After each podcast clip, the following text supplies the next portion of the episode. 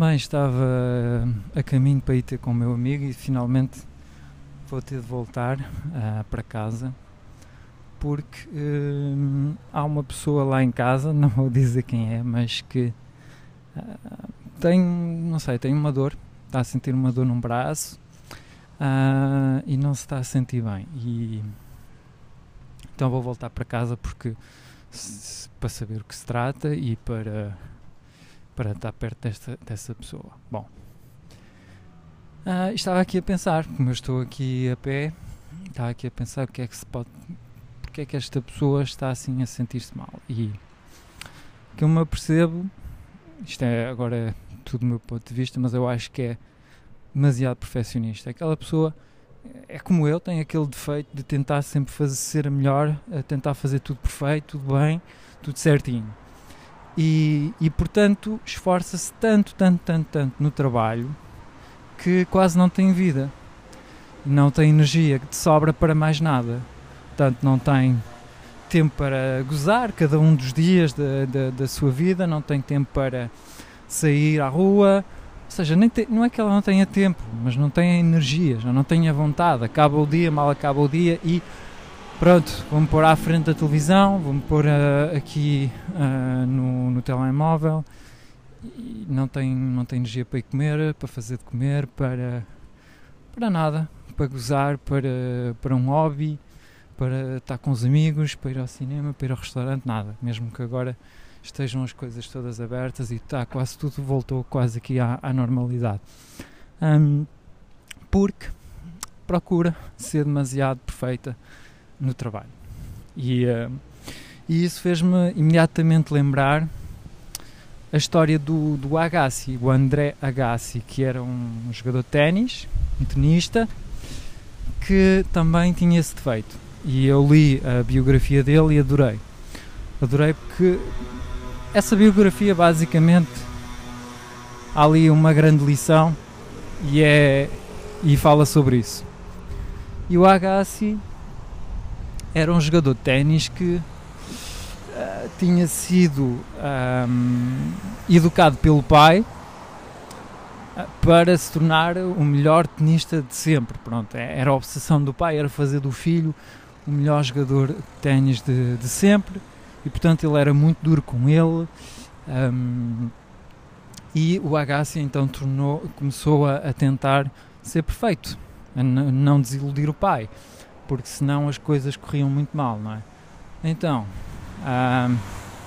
o Agassi tentava sempre o golpe perfeito, sempre, uh, sempre que jogava. E portanto, quando, te, quando tu jogas dessa forma, é muito fácil tu não alcançar os objetivos, porque é difícil tu uh, ter sempre o, o, a jogada perfeita, não é?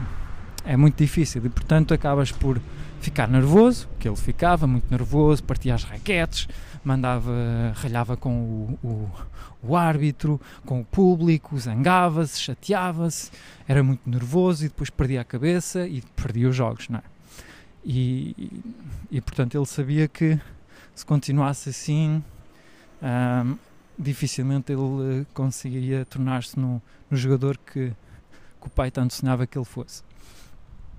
Então, uh, pronto, ele mesmo assim ganhava de vez em quando, ganhava uns torneios e conseguia jogadas fantásticas e as pessoas percebiam que ele tinha um, um talento uh, fora de comum, mas ele não era constante. Às vezes ganhava, às vezes perdia e estava a viver uma vida triste uh, assim. Então, decidiu que, certo dia decidiu que tinha que mudar e foi ter com um treinador, um diferente, um coach diferente. Foi ter com esse treinador... Um, ele disse: uh, Ouve lá, oh, se posso falar de caras contigo, ser, dizer-te as coisas tal como elas são. Ah, pá, tá bem, diz lá, diz lá. Então, pronto, eu vou-te dizer então porque é que tu não ganhas. Tu não ganhas porque tu tentas sempre fazer a jogada perfeita. E às vezes, uma jogada assim, assim, uma jogada má, chega para dar o ponto. E eu achei isso fenomenal. Fenomenal. E lembro perfeitamente que uma vez eu estava a jogar futebol com os amigos e eu era esse tipo de jogador. Eu tentava sempre colocar a bola ao ângulo. tipo, sempre, sempre, sempre, tinha que ser sempre o golo perfeito. E o meu amigo estava a guarda-redes disse-me: oh, Francisco, pá, contigo é fácil defender, porque tu queres sempre meter a bola ao ângulo, já sei para onde é que ela vai. E realmente hum, era estúpido, porque às vezes uma bola forte no meio da baliza chega, ou um remate fraquinho, onde quantos golos é que foram marcados com remate tipo de sorte que a bola ressalta em quatro jogadores, ou tentas cabecear e dás, dás, dás na bola com o joelho e dá golo na mesma, ou uh, tentas fazer um cruzamento e afinal dá golo, tentas rematar a baliza e, e afinal estás a desmarcar, mas é um colega que depois vem empurrar a bola.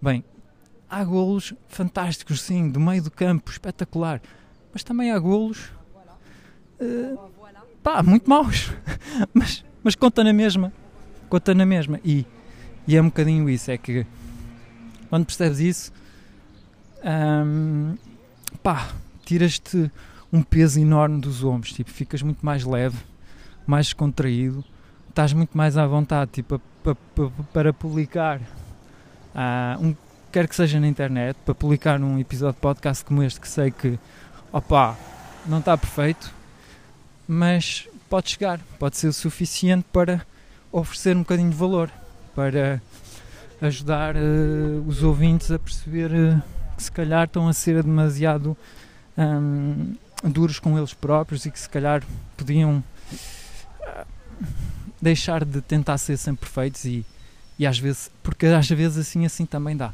às vezes assim também funciona, portanto um, estou quase a chegar a casa e, e pronto, espero que vá, que vá tudo correr bem, portanto vou vou deixar-vos refletir, vou deixar-vos pensar um bocadinho sobre a história do Agassi e volto em breve. Tchau.